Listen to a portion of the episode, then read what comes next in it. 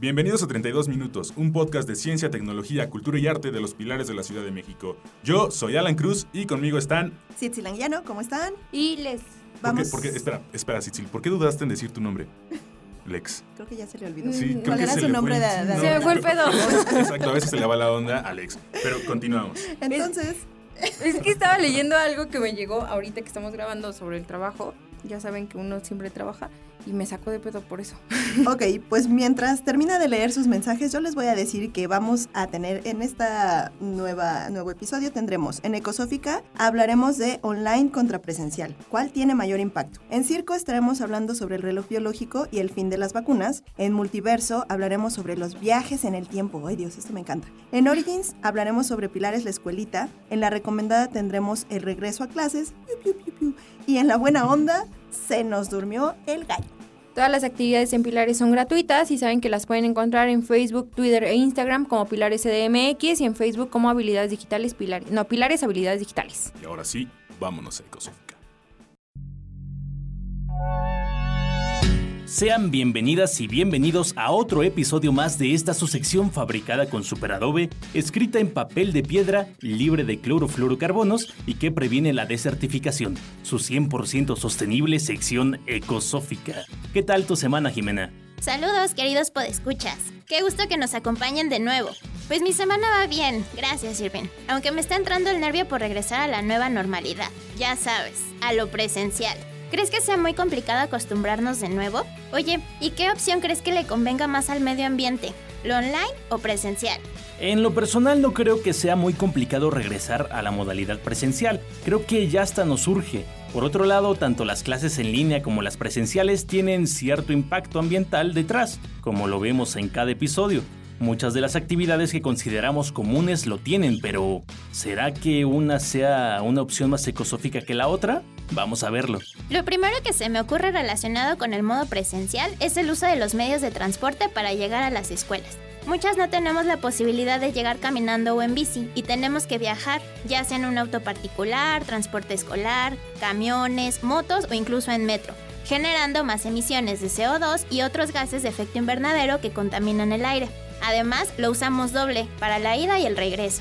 En su contraparte, aunque los datos abiertos de consumo de energía eléctrica del año pasado por parte de la Secretaría de Energía no están actualizados, desde la percepción de personas conocidas, la modalidad en línea ha contribuido al aumento del uso de la energía eléctrica, al aumentar el uso de computadoras y celulares, tanto para tomar clases como para realizar tareas. Recordemos que en nuestro país la energía eléctrica depende principalmente de los hidrocarburos, por lo que un aumento en esta no es lo más agradable para el medio ambiente. Y si de residuos hablamos, la cantidad que se genera en las escuelas es alta. Ya saben, desde los útiles escolares como los papeles, plumas y cartones hasta lo que generamos a la hora del lunch. Las servilletas, la bolsa en la que guardamos el sándwich, las envolturas de las papitas, las botellas de plástico, los platos de unicel, los envases de Tetra Pak, entre muchos otros. Aunque lo ideal sería que se separen correctamente para su manejo, no en todas las escuelas se hace y termina siendo más basura.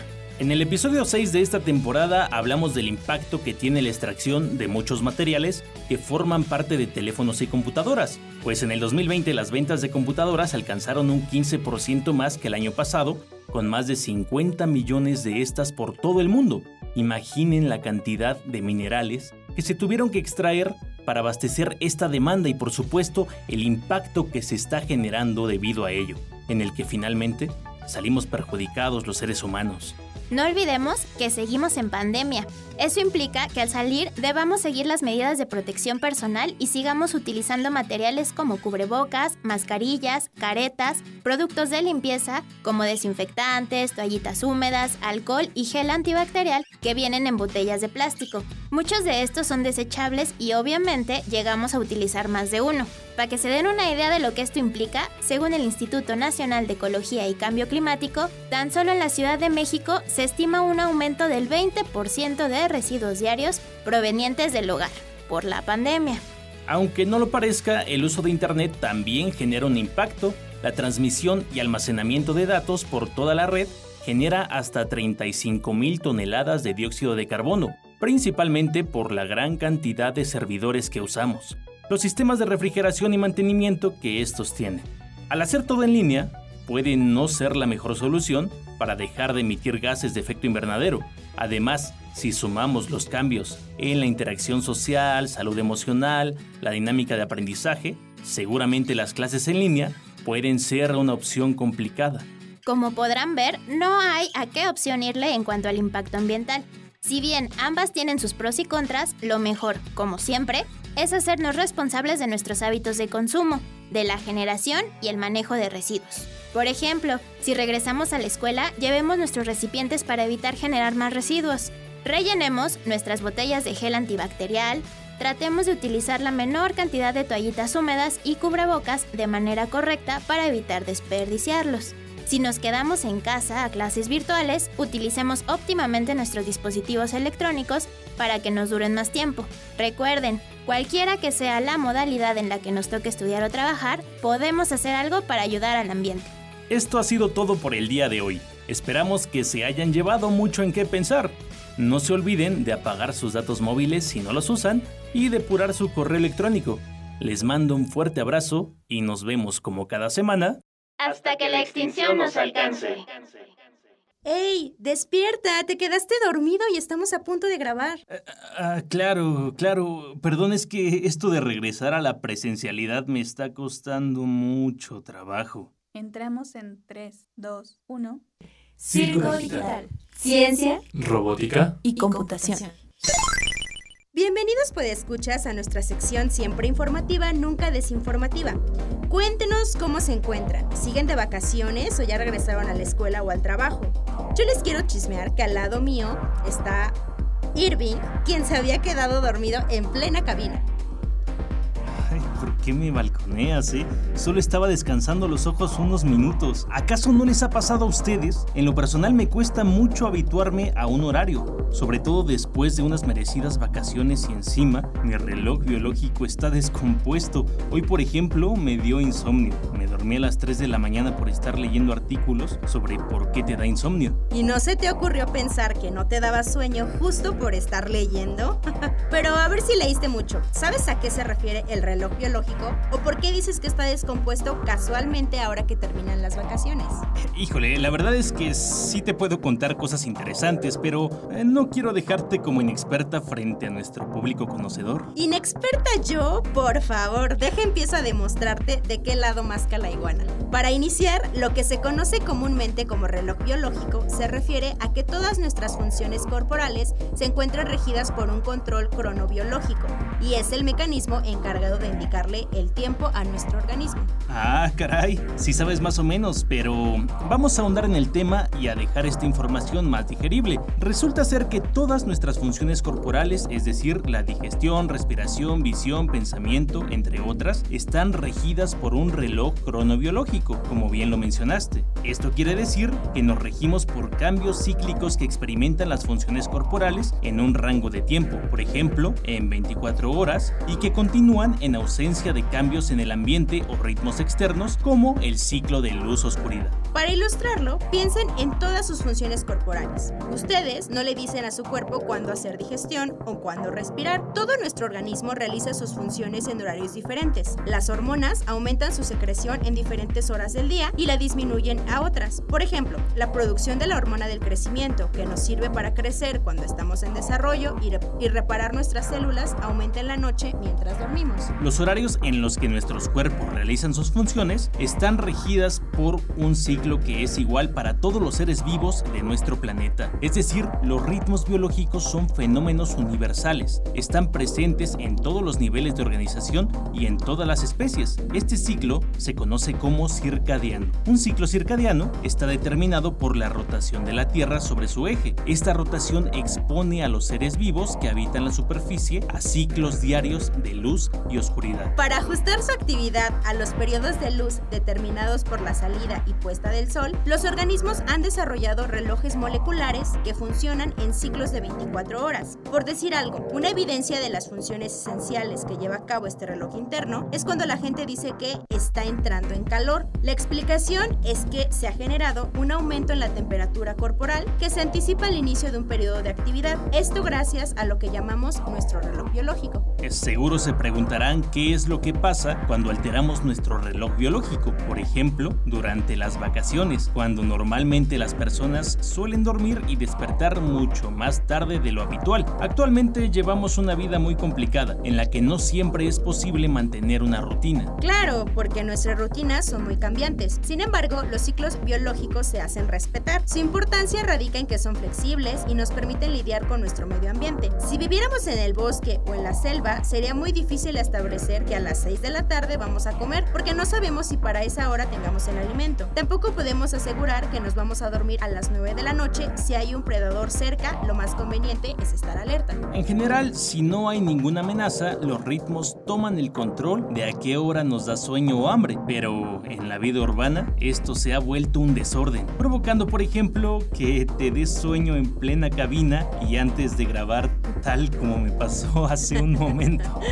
Exacto, y aunque de primera instancia nadie se enferma por romper los ciclos biológicos, sí podemos ser muy infelices. Imagínense que tenemos un carro que lo queremos encender en la mañana, pero el tanque no tiene mucha gasolina. De igual manera lo encendemos y arranca. Sin embargo, su funcionamiento estará lejos del óptimo y durante el día seguro presentará algún problema. Pues así tal cual nos pasa a nosotros. Para poder despertar necesitamos cortisol, hormona que se secreta en la madrugada, encargada de buscar los depósitos de energía y abrirlos para que la glucosa comience a circular. Si por alguna razón despertamos antes de que se secrete el cortisol, sus funciones van a comenzar unos minutos después. Esta pequeña disincronía se manifiesta con fatiga y mal humor, malestares característicos de cuando nos levantamos temprano. O sea que el hecho de que por las mañanas los conductores se vuelvan más locos que por la tarde no es nada más porque no quieren trabajar.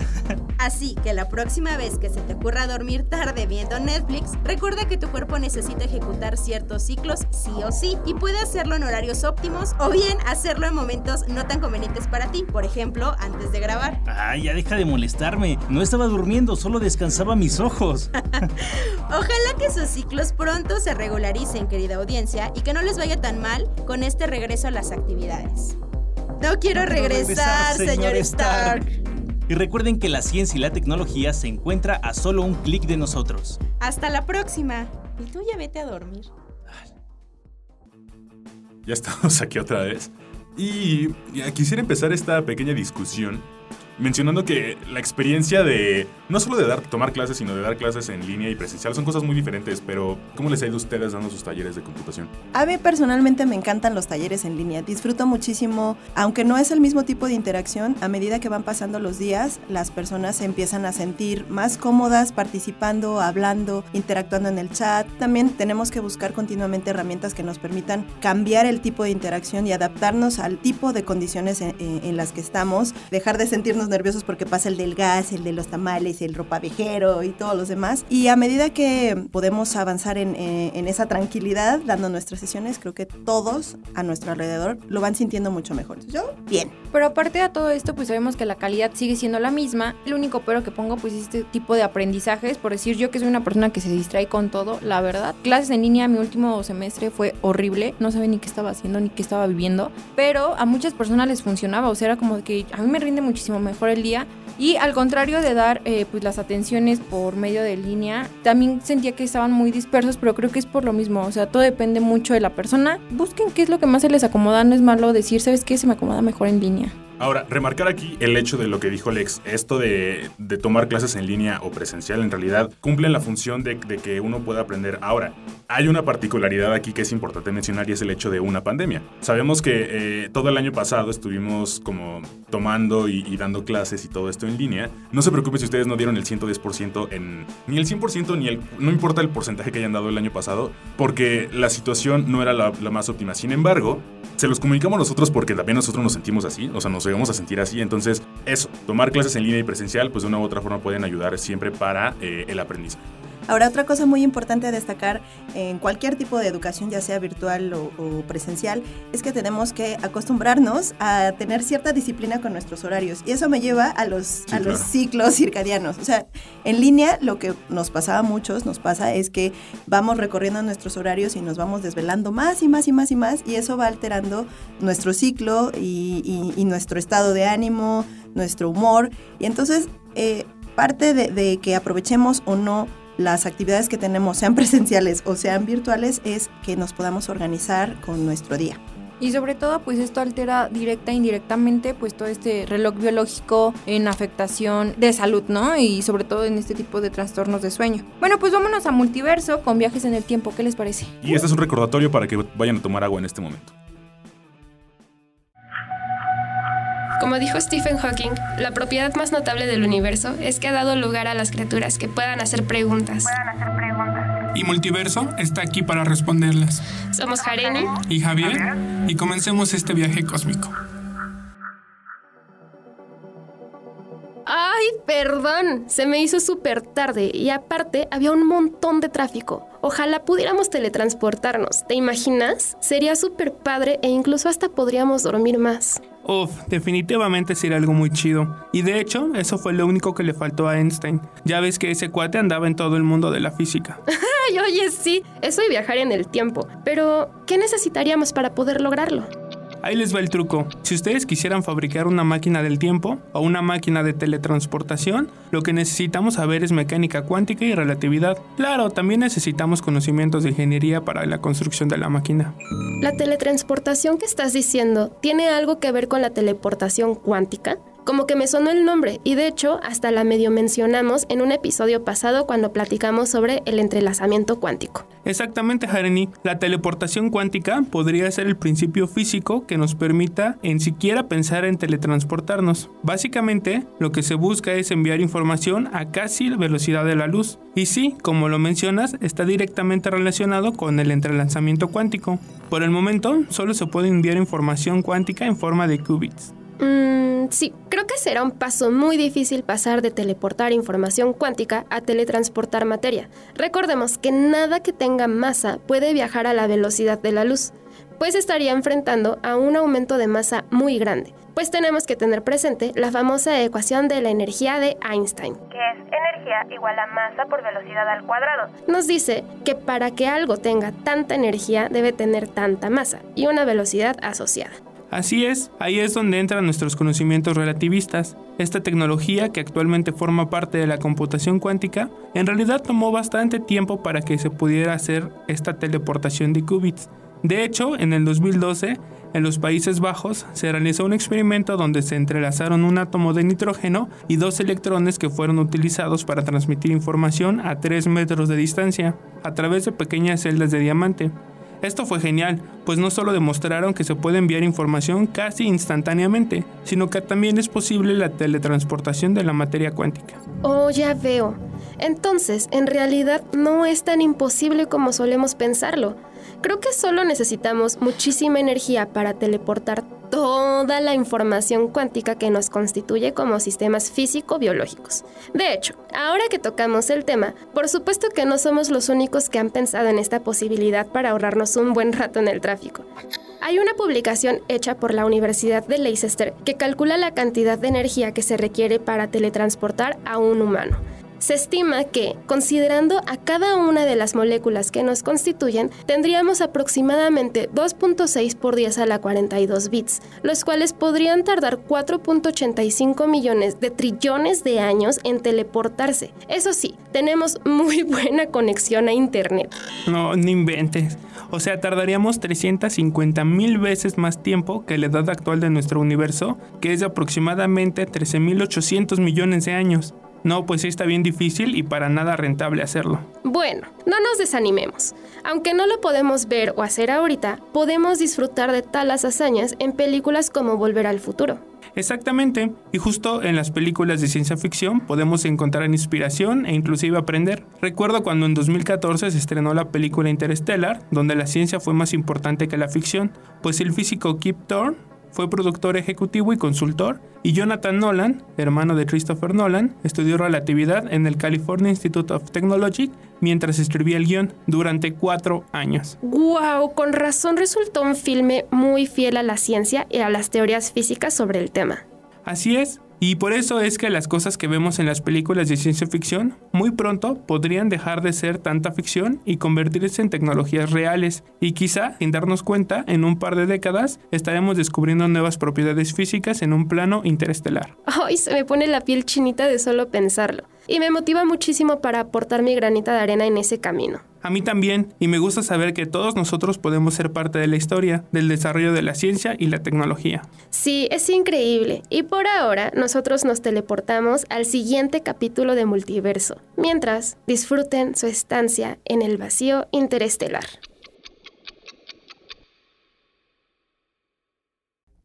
Pilares Origins. El Pedregal de Santo Domingo no es solo es hogar para estudiantes que deciden aventurarse en la ciudad monstruo para seguir sus sueños.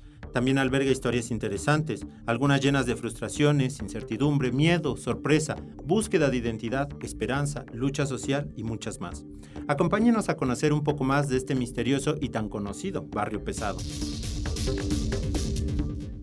Fue en los primeros días de septiembre de 1971 cuando 100.000 personas provenientes de los estados de Michoacán, Guanajuato, Oaxaca, Guerrero, entre otros, invadieron en 15 días una zona de piedra volcánica de la erupción del volcán Chitl, ahora conocida como el Pedregal de Santo Domingo, en lo que se considera el movimiento de apropiación urbana más grande de América Latina. Quienes comenzaron poblando fueron personas campesinas e indígenas, quienes emigraron a la ciudad monstruo en busca de nuevas oportunidades, en un momento donde la ciudad recibía mil migrantes cada día. Desde sus inicios, esta comunidad se destacó por ser un barrio pesado. En el libro Fuerte es el silencio de Elena Poniatowska, Ángela Vargas comparte que llegó a ese lugar el 15 de septiembre de 1971 a las 2 de la mañana, recibida con una balacera por parte de los comuneros que les querían sacar. Cinco horas después todo comenzó a cesar, ya que dos personas habían perdido la vida. Seis semanas después se inició con la repartición de terrenos y la edificación de chozas entre la piedra volcánica. Así fue como comenzó a construirse el Pedregal de Santo Domingo. ¿Creyeron que sus inicios fueron fuertes? No, pues espérense. Para los años 80 y 90, el barrio se volvió más violento. La falta de servicios y el fenómeno de las bandas generó en Santo Domingo la imagen de una de las colonias más violentas de la Ciudad de México. Fue entonces cuando el activista Fernando Díaz Enciso, en conjunto de estudiantes de la UNAM, comenzaron a formar brigadas para apoyar a la población y hacerles ver que su descripción en la frase el pleito y la calle eran pertenecer a Santocho, podrían ser diferentes. Fue así, ante el panorama, que decidieron crear la escuelita Emiliano Zapata, la cual al principio funcionó como primaria y secundaria, con profesorado improvisado entre la misma banda de la zona, quienes después de hacer un pacto de no agresión aceptaron aventurarse a la docencia, a cambio de que se les permitiera hacer de vez en cuando algunas pachangas o toquines en lecho previo.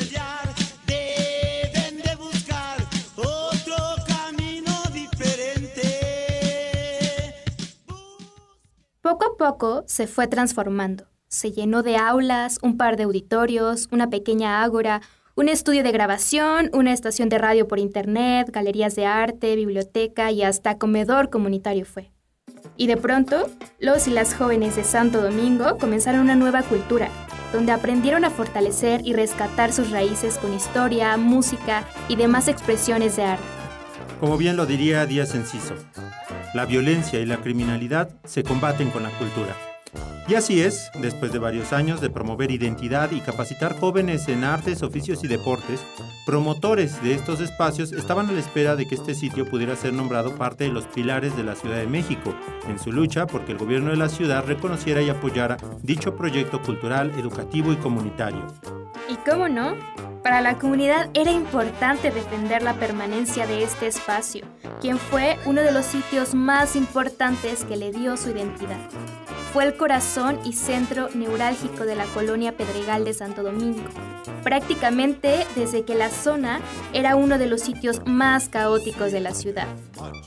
Si les dejamos con las cosquillitas, por saber más de esta comunidad, les invitamos a visitar el Pilares La Escuelita, ubicada en Canaguate, en la mismísima colonia Santo Domingo de la alcaldía Coyoacán.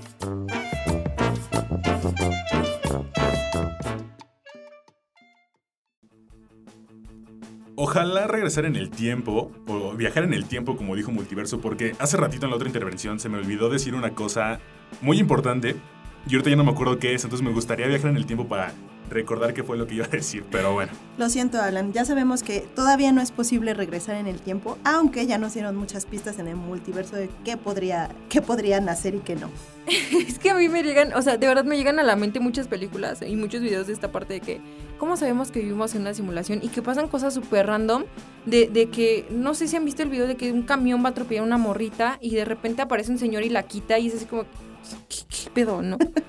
Eso es muy extraño, pero de verdad, los viajes en el tiempo siempre nos han fascinado. Creo que cualquiera querríamos poder tener nuestra máquina del tiempo y regresar y hacer algunas cosas mejor. Si ustedes pudieran regresar en el tiempo, ¿a, dónde irían? A lo mejor puede ser en una parte de su vida o algún momento del, del, de la época de la humanidad o no, pero ¿ustedes a dónde regresarían? Yo eh, va a sonar muy tonto, pero yo regresaría a CCH porque eso, wow, fue, eran grandes experiencias en la prepa. Creo que yo también regresaría a la secundaria. La verdad, la pasé. A ver, a ver, a ver, a ver. ¿A quién le gusta la secundaria? Sí, no, sí, no, a ver, la, semana pasada, la, la, semana pasada nos dijiste que te gusta el calor. Que no, ay, no. Lo siento, aquí teníamos que tener el desencuentro. No, ya, sí, sí, ya, ya mejor este. Sigamos con la otra sección que es la recomendada con el regreso a clases. El inicio de clases puede ser un dolor de cabeza, pero esto puede ser muy diferente en la Strange Academy, una escuela llena de aventuras que se caracteriza por ser algo, mm, digamos, fuera de lo normal. ¿Por qué? Porque podemos encontrar hechiceros, asgardianos y demonios entre los pasillos. Este cómic, publicado por la Casa de las Ideas, nos sitúa en la recién fundada escuela dedicada a alojar a jóvenes con habilidades mágicas excepcionales. Como el nombre lo sugiere, esta academia está relacionada con Doctor Strange, que, en su posición de hechicero supremo, deberá junto a otros maestros de las artes mágicas entrenar a la siguiente generación en el uso de estas ancestrales habilidades. La premisa mmm, puede no ser algo innovador o que se haya visto en los libros o en la pantalla grande, Tal vez no recuerda la historia de un niño que sobrevivió después de tener un enfrentamiento con el hechicero malvado. Pero bueno, lo interesante de este cómic es que podemos observar el arte de Humberto Ramos, dibujante mexicano y fiel amigo del hombre araña. Nos deleita con un arte brutal en cada viñeta, que vale la pena darle una oportunidad a esta historia y también es excelente para entrarse en el mundo de los cómics. ¿Por qué menciono esto? Porque varias personas siempre eh, me preguntan, oye, ¿cómo puedo entrar a lo que es a los cómics? Yo quiero aprender un poco más. Y bueno, yo les recomiendo que siempre, siempre busquen historias, digamos, las más recientes para poder entender un poco de los personajes y ya posteriormente van a lo clásico. Pues yo sí voy a seguir tus recomendaciones, Juan, porque digo, he leído algunos, pero no, no, la verdad es que no, no sé mucho de cómics sí le voy a dar una oportunidad a estos que nos mencionas, suenan muy interesantes y justo hablando del regreso a clases, pues la verdad es que este regreso a clases en Strange Academy no, no suena nada mal. Yo la verdad nunca quería ir a la escuela o, o al menos después de vacaciones de verano se me hacía así imposible regresar. Siempre quería ir al bosque, al mar o por lo menos ahí un campamentito de verano. Y cuando estos acababan o las vacaciones acababan, siempre volver a la escuela así era una pesadilla. y esto me recuerda mucho a la película de Moonrise Kingdom, esta película nos presenta la historia increíble de dos chavitos de 12 años, de Susie y Sam, quienes durante un campamento de verano en el bosque, y pues así un campamento muy al estilo acá medio Boy Scout, deciden hacer un pacto entre ellos y escapar de los adultos y del resto de sus compañeros, pues para vivir sus propias aventuras juntos en terrenos inexplorados y es divertidísimo todo lo que hacen y cómo van escapando de los adultos. Y bueno, como todas las películas de este director que es Wes Anderson, Todas sus películas la verdad es que son buenísimas, a mí me encantan, las recomiendo mucho. La paleta de colores y los escenarios te transportan a otros mundos completamente increíbles, van a ver, cualquier película de este director Wes Anderson hace eso. Oh, sí. Y además siempre contamos con la participación de superactores, ¿o no, Juan? La verdad es que este director siempre mete muy buenas cosas. En este caso de esta película participa, por ejemplo, Bill Murray, Edward Norton, Tilda Swinton, que es buenísima actriz, o Bruce Willis, ¿no? Bruce Willis, muy, muy conocido también y en esta película nadie falla, la verdad. Y todos estos actores, además en esta película, bueno, es divertidísimo porque forman parte del grupo de adultos que van a intentar frustrar todas estas aventuras de los dos niños que les platico. Y pues realmente estos niños nos enseñan lo que es realmente disfrutar la vida, ¿no? La verdad se las recomiendo mucho, es una película muy, muy, no sé, como que te ponen muy buen humor. Los colores que usa este director siempre son pues algo muy importante y muy notorio en la película. En este caso todos son bastante alegres. Y pues la verdad es que así menos ganas de regresar a la escuela por todas estas aventuras que nos muestran estos niños, ¿no? Sí, la verdad yo creo que, te soy sincero, no he visto esta película, pero me llama mucho, mucho la atención y soy súper fan de Bruce Willis. Entonces, Ah, le voy a dar una oportunidad, que no tengan flojera para regresar a clases. Siempre hay algo que hacer, siempre te diviertes con tus amigos y conoces más historias. Y bueno, esto fue la recomendada y nos estamos escuchando. Hasta la próxima.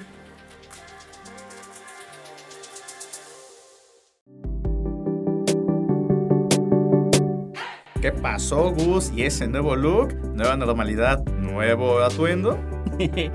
no, nada de eso. La verdad es que con las carreras ya ni tiempo de peinarme. Y pues ahora que regresamos a la normalidad se me hizo demasiado tarde. Ah, entiendo. Ah, esas cosas pasan. Pero antes que nada y de todo, mi nombre es Pablo. Y yo soy Gus y esto, esto es, es La Buena Onda. Buena onda. Bueno, ahora sí, hablando de las despeinadas, y desarregladas, ajá, en el tiempo de pandemia, imagínate que para tomar mis reuniones eh, bastaba nada más con despertarme y prender la compu 10 minutos antes, uff, y ya estaba todo listo. Ni hablar de bañarme, arreglarse o siquiera vestirse. He de confesar que yo sí tomaba varias clases en pijama. Bueno, y eso sí, traía pijama. Ni digas. Uy, hasta de eso de levantarse temprano para desayunar y preparar el almuerzo quedó en el pasado. Pero la verdad es que yo sí me echaba mi changuichito durante las sesiones. Esas habilidades ni Obama las tiene. Pero ya, ya. Voy arreglándome un poco y echándome agüita en mi pelito y poniéndome al Michi a que me acicale y ahorita vuelvo. Vos tienes un Michi en la cabeza, ya lo sé, me estás calando. Bueno, lo que vuelve Gus, conversemos un poco acerca de ese cambiazo que va a ser el paulatino regreso a las actividades, porque pues esa nostalgia pensar en que antes para todo andábamos a las carreras, empujándonos para el o sea, el metro, ustedes ya saben en qué idioma estamos hablando, corriendo desesperadamente en la calle para llegar a algún lugar y siempre culpando al tráfico por nuestra impuntualidad. ¿Qué dices de la impuntualidad? Un tema para multiverso también, ¿no? El tema del ahorita. Bueno, si nomás llegué tantito tarde y ya te dije que fue porque había mucho tráfico y el metro no avanzaba, Pablito, ya sabes cómo se pone la cosa. Es que pues el ahorita es un relativo, puede durar un instante como una infinidad de tiempo. Bueno, bueno, pero pues mucho tráfico en el metro, pues a menos que digas que se le ponchó la llanta. Que sí pasa, ¿eh? Ya me pasó. ¿Eh? ¿Ves lo que digo? De que el tráfico es siempre una excusa. bueno, Pablito, es que no hay que olvidar que regresamos a la nueva normalidad en plena temporada de lluvias. Y ya tú sabes que el metro se alenta demasiado con el agüita. Es cierto, parece trajinera ya luego cuando se inunda. Ok, pues tienes mucha razón. En fin, pero déjame decirte que la pandemia trajo consigo una nueva realidad y si bien al principio no, nos costó adaptarnos, ahora también deja los nuevos hábitos. Será toda una aventura. O desventura. Y es que no sé si te pasa, Pablito, pero a mí hasta ponerme los zapatos me parece un martirio. Los pies ya estaban acostumbrados a estar o descalzos o en pantuflas. Ah, los viejos días cuando los pies realmente parecían pies. Hoy hasta con los zapatos más cómodos se sufre. ¿O qué me dices de la comida? Mientras uno solía aguantar el hambre, apretar la tripa hasta llegar a casa, o al menos al puesto de tamales de confianza, ahora que estuvimos encerrados en casa, comer era cosa de estirar la mano hacia el refri y listo. ¿O qué me dices de pedir comida por una aplicación? Uh, es así. Ulala, señor francés, aplicaciones. Eh, bueno, aunque, ¿sabes? Yo sí extraño el Guajolocombo. Ya era cliente premium, ya hasta me habían dado la tarjeta. Y ya había acumulado varios este, puntos. Y pues en una de esas me daban mi membresía ya así de cliente platino o dorado. Y pues cada cinco Guajolocombos me regalaban una tole. No manches, qué envidia. Yo quiero esa tarjeta dorada. ¿Qué, de esa membresía. Pues acuérdate que Santo que no es visto. Ah, ni me digas, que me pongo triste. Ya hasta me decía, ¿qué pasó, joven? ¿La de siempre? Ah, ya sé qué es lo que va a pedir. Y ahora ya ni me conoce. Ya hasta me ha de haber olvidado. Ni siquiera ha de saber cómo me veo sin cubrebocas. Digo, con cubrebocas. En fin, pues échale ganas con la mirada. ¿Con la mirada? Bueno. en fin, todo se trata de un proceso en el cual nos tendremos que habituar a la nueva normalidad. Dicen que el cuerpo humano le toma 21 días adquirir un nuevo hábito. Así que tal vez los primeros días o las primeras semanas será difícil, pero eventualmente sí lograremos esa meta. Uy, es mucho tiempo. Pues no sé, yo creo que lo de levantarme temprano me va a tomar mucho más que esos 21 días. Solo hay que poner algo en claro, Pablito, que todos regresaremos muy diferentes. Hmm, así es, Gus. Recuerde que cada uno vivió la pandemia de manera distinta. Algunos regresarán más fuertes que otros, otros heridos, algunos más delgados, otros más este, bueno, ya no decimos porque eso ya lo saben, otros un poco más confundidos, algunos lastimados, algunos más felices y otros en paz. Así es. Lo mejor sería sentarnos y escuchar todas las historias de éxito, de fracaso y de pérdida. Regresaremos siendo otros. Perdimos seres queridos en el camino y quizás nos reencontramos a nosotros mismos.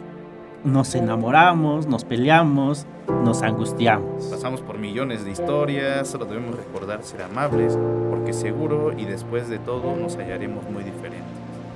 Sabemos que la buena onda es alegre y siempre vemos el lado chusco de las cosas, pero esta vez queríamos ponernos un poco serios y recordarles que aunque regresemos al trabajo, a la escuela, debemos seguir cuidándonos y no bajar la guardia. Disfruten que seguimos aquí luchando día a día con buen humor. Nos vemos hasta el próximo capítulo. Hasta la próxima.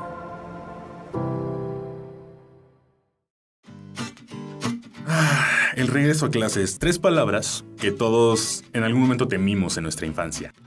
Nada más quiero mencionar que en la recomendada, otra película que ahorita me viene a la mente es una que se llama Eighth Grade, o en español se llamaba La vida de Kayla, que es un coming of age, ah, que um, es básicamente una película donde un adolescente intenta hablar de ella a partir de su canal de YouTube. Es una niña como de que tal cual va en octavo grado, que tiene como 12, 15 años. Ah, es una película muy bonita, si le pueden encontrar por ahí. Creo que está en Netflix, entonces échenle un ojito.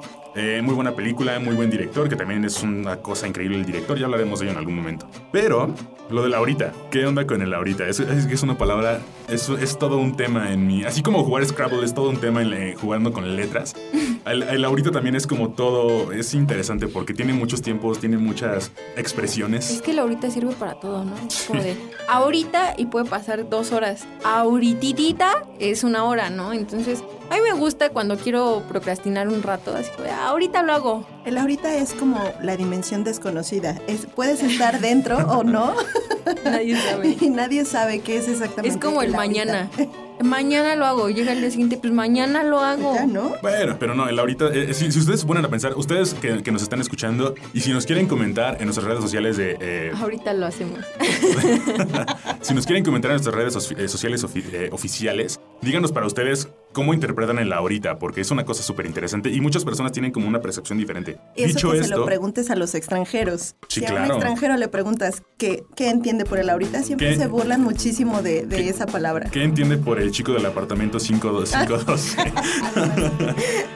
bueno, pues dicho eso, voy a darles un resumen de lo que hablamos el día de hoy porque estamos llegando al final de este programa y básicamente en Ecosófica hablamos de online contra presencial, cuál tiene mayor impacto y como les dijimos, si pueden tomar clases online, si pueden tomar clases en presencial, háganlo, son, la, son buenas opciones para aprender.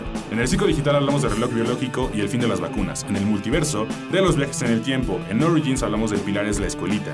En la recomendada, del regreso a clases y en la buena onda, en Se nos durmió el gato. Y pues como siempre recuerden que el siguiente episodio de nuestro podcast estará disponible el miércoles a las 7 de la tarde, horas más, horas menos, minutos más, minutos menos, pero el miércoles será. Y el próximo podcast va a ser de la A en Steam. Un dato interesante que les quiero dar es, Es que, que yo fijen- pongo la A en Steam. No, que se fijen en, en sus abuelitos o en sus papás y vean en qué parte tienen más canas y esa parte se le llama lóbulo temporal y nos marca el reloj biológico. Entonces, pues nos vemos el siguiente podcast, chicos. Síganos en Twitter, Facebook e Instagram en Pilares CDMX y Habilidades Digitales Pilares. Nos vemos. Adiós. Chao.